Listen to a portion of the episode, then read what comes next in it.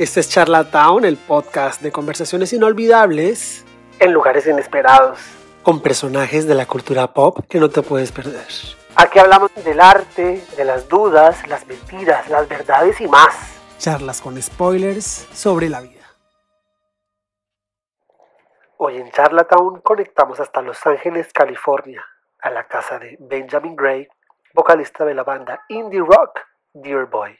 La banda es ampliamente conocida en la escena underground inglesa y americana por su particular sonido agridulce, inspirado en el post-punk de finales de los 70, principios de los 80 y el Britpop de principios de los 90, visto a través de su singular lente moderna. Recientemente lanzaron su primer disco Forever Sometimes y fue la excusa perfecta para hablar del poder de la sanación y el renacimiento que brinda la música.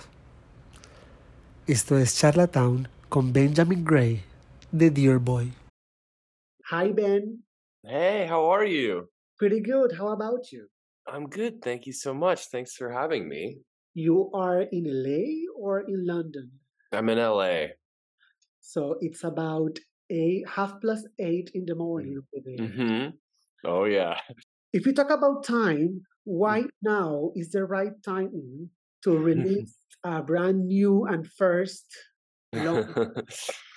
it's a great question. I love talking about timing. Actually, we we've been wanting and writing for this record since the very first days of the band. You know, we but we've been an independent band for so long that you know, we didn't sign our record deal until last year. So as an independent band, you're constantly moving. So we were writing and then recording songs and immediately touring and then immediately coming back and then oh we have another opportunity. So we were always trying to just keep it going and then before we knew it a long time had passed and we were like well we have to make our album. So we we finally had some a moment and uh yeah we worked on the 40 songs that we had picked picked 13 and what happened to the rest they're they're back here with me. No, they're uh we'll have them uh we're actually ready to record our second record, so it won't be another seven years. And how you how do you make that cut? It's like choosing between your own children, no? It's crazy. I still am haunted by some of my choices. yeah, it's never easy, but uh it's it's it's a grown up thing to do. Also in the press release it resembles that the record is about moving on, mm-hmm. it's coming forward and mm-hmm. passing behind. Yeah. Is it it's better to do that in music? Because it's hard to put it in words. Mm-hmm. Because doing it through music made it possible or easier? That's this is a great question. I mean, I feel like music makes a lot of things that are difficult to say possible. I mean, you know, when you get asked what songs are about sometimes it's tricky because it's like the song is the explanation. So for me you know there's a lot of subjects in the in the in the album mostly about as you said it's about uh moving on or goodbye. Goodbye is a, a very difficult concept and i feel like our band almost the entire band is is a is a study of goodbye and uh moving on through music or moving saying that you're moving on or saying goodbye through music sometimes is is the only way to really do it. Because also when you say goodbye in music you're saying goodbye forever because it, it's always there. We were talking about 40 songs at the beginning and mm-hmm. choosing 13 yeah. timing and the meaning of this record. Yeah.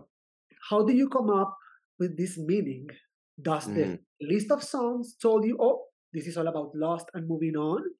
Or, was, or, or it was on purpose to compose that way and talk about that? they work together for i mean for uh, for us and for me our process um we work in a way where whatever like the record tells you what it what it is and so for us we we recorded for 10 months pretty much 6 days a week 12 hours a day. And as we were moving the songs that kept being recorded and then we started piecing together started to inform us about what the grander piece was. And that's how we knew to to pick children as you say for the record like how we knew like it, it became very clear what we were doing almost subconsciously was was to tell this um, kind of this kind of story and with this uh, sentiment. So um, without recording the songs and without picking we wouldn't have known how to finish it. And when you record them and do the arrangement the production is there's a difference between writing it recording it and finally listen to it? Mm-hmm. yes. The the first two that you say so the writing of it is the purest form of anything i mean it is it's it's such a joyous experience to to to find focus and to find meaning and and to write something especially with my with my dear dear friends. That is always just such a pure uh, moment. Recording is also creative and, and exciting because it's you're intoxicated by the possibility of like whatever it is that you, you could make anything. So that moment is is another pure expression like you took a song that was so small that just existed with a few instruments and now you're turning into something that could be with people forever. And then listening back to it as you say or mixing it is the, the total opposite experience because while you've written and recorded it with nothing but possibility mixing you are confronted with the reality of what you've made. So yeah. it is very like what like then you are then you have to finally make sense of it in a in a clinical way and protect all of the the pure creative stuff. Ben and how did you know all of the band that the record was finally done? It's a great question. Because we we started in february 2020 and then we were in lockdown in march so eh, we became obsessed with making this album. I mean, we would spend, you know, days on micro decisions like little guitar things and and and odd pieces of demos that we would turn into sound design and really really like lost ourselves in this project and i think part of us part of me especially was scared to to be finished wow. because you know that was that was our our purpose in a time that was so challenging and confusing and like it became we had the discussion of like well when are we finished or when are we just continuing to work on the record because we love working on the album? And i feel like that is a question for a lot of artists um, and with no perspective of the outside world or how this would go in the outside world it was very difficult to step away um, and if we're talking about goodbyes, goodbyes sometimes it's hard to say goodbye to your own project. And um, so there was a moment the first song of the album there's an intro um it's a minute and a half and that was the last thing that we wrote for the album. And that is how we knew. I knew like we listened to it back and we're like this album needs a beginning and it needs a mission statement. And that was it. We knew we wrote it we recorded we're like this is it was done. We we're finished ben when we talk about music writing singing among friends mm-hmm. in a band mm-hmm. about healing is like a very intimate process. Yes. You know? And then we are here talking about such an intimate experience. Yeah. Is it easy? yes. It's it, it's the closest, I mean, outside of a romantic relationship it is the closest you can possibly be and sometimes more so. I mean, I and it, it I feel like yes, I'm laughing because it is wildly intimate, and I know them so close, and they know me so closely, and it's difficult when you're working on something that you care about so much with people you're so close to. It either it either brings you closer or or challenges your dynamic in your relationship. Um, so it's always tricky, and that's why bands you know you hear so famously about bands that are have trouble and have difficulty because you're dealing with so much on a personal level and also a creative level but with this band the four of us i don't know it, eh, we are just when we're together and we're making music it is just we are one we're like a, a one entity like we are I could never do this with any other people. Like this, this is this is that sort of transcendent creative personal experience that you dream of having when you're a kid. You know, it's like I get to do this and make something special with my cl- the closest friends on earth. Um, and so they're, I mean, they're family to me. You know, they're and uh, I can't now that I, we're we're a band. I just can't imagine ever being in a band with anybody else. Ben, and talking about sharing this process and new music, of course, in the industry, there's lots of reviews. People say this and that mm-hmm. everywhere. Mm-hmm. People who knows about music, people who doesn't. Yeah. But at the, the day, the truth of the matter is that only you guys know the meaning, the process, and everything about what mm-hmm. you do. Is there a review that you have read that you say, "Wow, they got us"? yeah. Well, it's funny. actually remember. Mm-hmm. Yeah, I mean, yes, there are some good reviews that have where I have felt seen by the reviewer. Um, but there's one review that I think about often where it was a compliment, but it was also not. But it was, but it was, but it, they got us too because it goes back to your first question about why so long and uh, a reviewer said, and he's he's a friend. He became a friend, and but he did say uh, at the start of our record, he didn't know we were making our full length album, but he said, he's like, "Dear boy," he's like the first band in history to have never released a full length record, but who could have a greatest hits record. Wow. And it's true. I was like, we had been so busy and and swept up in our own uh, just uh, work, you know, releasing singles, touring, doing all of that stuff, and being a band and being with our audience that we never even stopped to think like, you know, oh, we have released like a lot of music that's never been on a one thing. So that review was great because it was like, it was complimentary, but it's also like, hurry up, hurry up we are talking about music, and of course, there must be lots of songs written and recorded that, of course, they are not in this record. Yeah. They are there. Yes. Where did you keep them? Have you ever lost a song from uh London uh, to LA? Yes, I I have lost. I I one time lost uh, a, a, series of voice notes, wow. and it was very upsetting.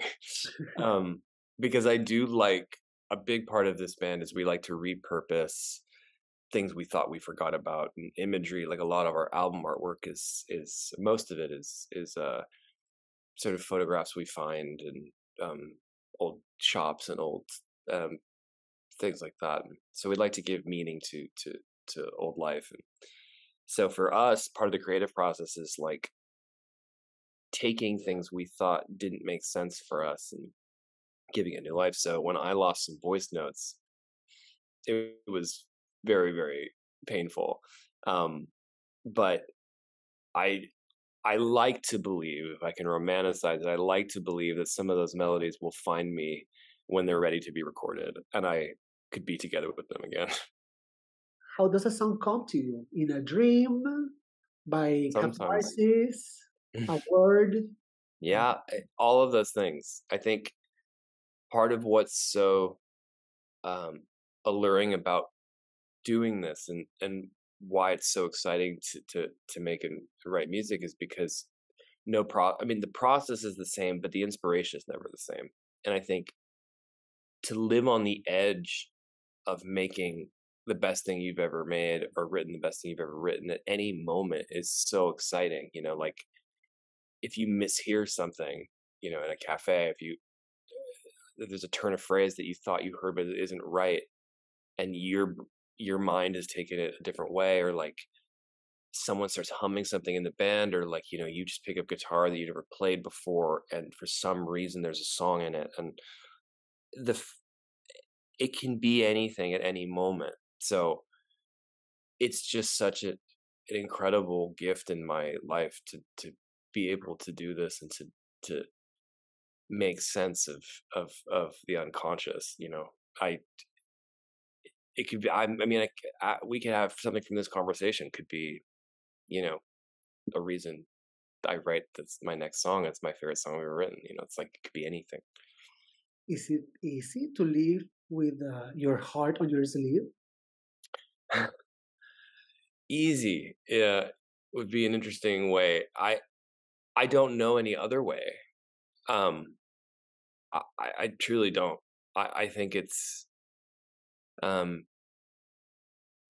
it's not sometimes not easy. No, sometimes not. I think uh you know being in a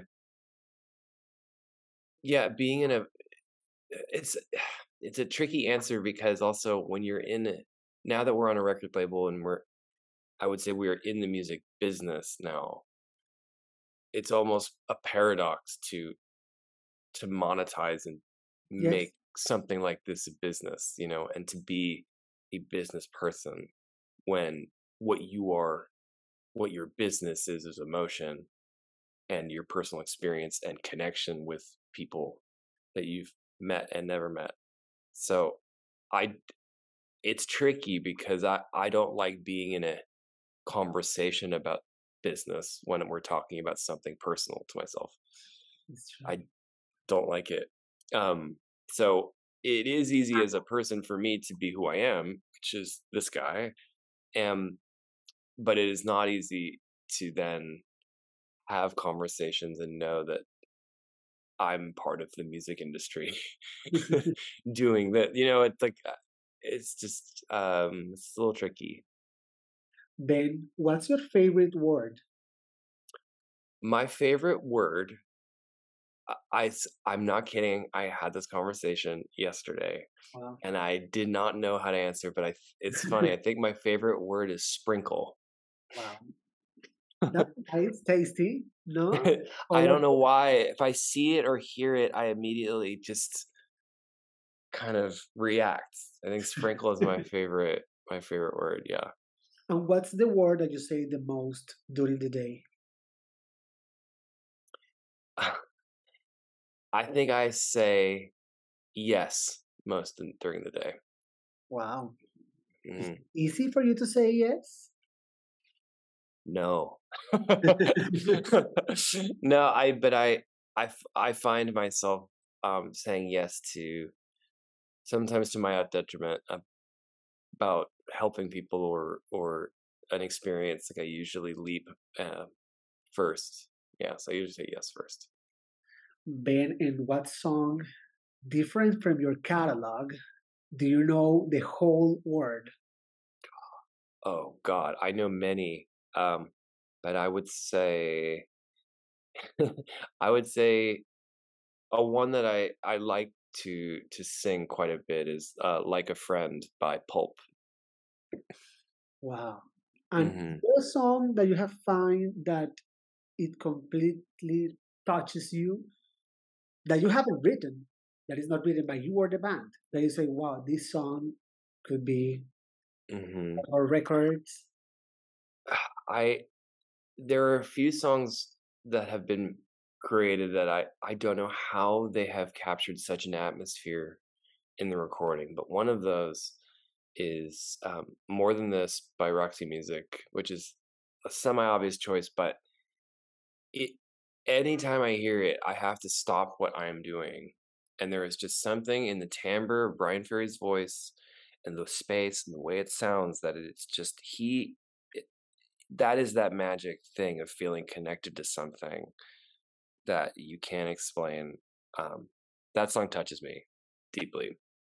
Ben, how do you think the world would be if we all have gone to music class? Mandatory. Music class. Well, very loud. Creative or creative writing. um, if everyone knew how to play music, it would be extremely loud all the time. um, if I, I, do, I honestly, I do think that creative writing would be wonderful for everybody. Um, just as catharsis, as you mentioned earlier, it's, I think it's just a very good practice to kind of see what's in there. Um, I, I encourage that. I mean, I, I do encourage all of my friends to, to write even if they're not artists, like I do think that people have poems in them, and um, I think it's a really great way to understand somebody. So I would love that. Is any chance to be misunderstood when you do music the way you do? Mm-hmm.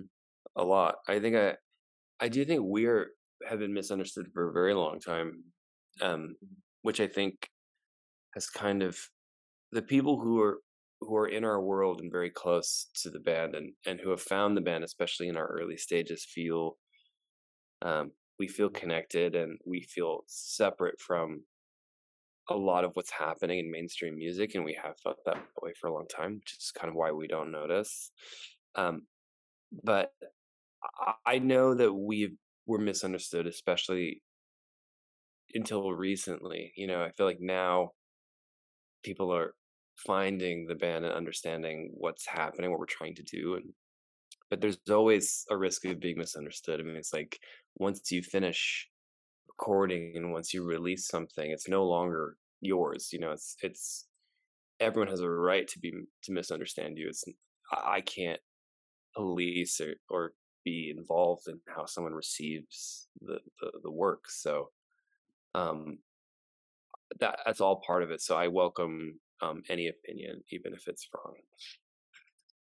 Ben, we started this conversation talking about time. We've been mm-hmm. talking about right timing, and I like to talk about time mm-hmm. issues because right now we are talking about this record, but for sure you have much stuff in the oven cooking mm-hmm. For the future. Yeah. We're talking about songs that you've written, let's say, two years ago. Yeah. Because music has its own time. Right. If we talk about the things that you have in the oven, what uh, is the most exciting for you that you want to share as a preview, sneak peek? I think, um, oh God, well, I I do love to cook and bake, so when you say oven, I get very excited. Um, I would say no one has seen or heard us play anything really from this album yet. So we have been working incredibly hard on our stage show and and articulating these songs for a live setting. And it's really if I can say this with uh humility, I do mean this humbly, but I we it's it's going to be something really great and special, and we're we've never been more fired up to be in in this band and to play concerts, and um, so to play this record, a lot of this record live, I feel like I I've never been more excited in my life to to perform. Ben, do you know any word in Spanish? I yes, I uh see. Um I know some Yeah. Uh yeah, I do I I'm I'm learning I'm taking Spanish lessons as well because I'm you know, I have we have every intention of coming to visit um to visit Colombia and to visit uh Latin America again very very soon. Um it's it's our favorite place to be. And do you listen to music in Spanish? Has I any do. Latin artist been on your playlist? Uh, I love yes, many, but I love Mon Laferte um, quite a bit. Um, uh, and I love Diamante Electrico. Yes. Um, and uh, I mean, I they're Bunbury. I love. Um, you know, I have quite I have quite a few, and there are a lot of great Latin artists that live in in Los Angeles and Southern California that are incredible. Like Marcos Vaca is fabulous, and um, yeah, there's there's a lot that's uh, very exciting. So yes. Ben, time flies, and we are coming to the end of this mm. conversation. But I would like to ask you if this whole chat, this whole conversation, could turn into a song. What name would you choose for it? let's call it let's call it a morning delight. We'll say that. yes, because it's, it's pretty early. It's very early. Yeah, but I'm thrilled to start my day with you. Thank you. What kind of conversation do you like to have in the morning? I Usually not none. Usually, but this is going so well that I think I might make this a thing. And finally, I I always say that like an inner alarm, we have Mhm. a sound that put us in the mood. For example, for me, when I hear the guitar in Barracuda, I'm up. You know, let's go for it. There- There's something right. happening somewhere. Let's go there. What would be that sound for you? Oh my god. That that sound for me this might not be a fun answer, but the an- the thing that comes to my head is I just love the sound of a coffee machine. Like I drink a lot of coffee and I anytime I hear like just the rumblings of it, I'm just like, what are we doing? Let's go. okay, babe, thank you very much for being in Islo Mas and sharing all these intimate details. Of course. Thank you so much for having me. This album. Thank you. Hope it will be the first of many conversations about Yes. music, yeses, Mhm. songs. Yes. I we absolutely will do this again. Okay, thank you. Así llegamos al final de este episodio. ¿Qué crees? Vienen muchos más que no te los puedes perder. Yo soy Álvaro. Chao.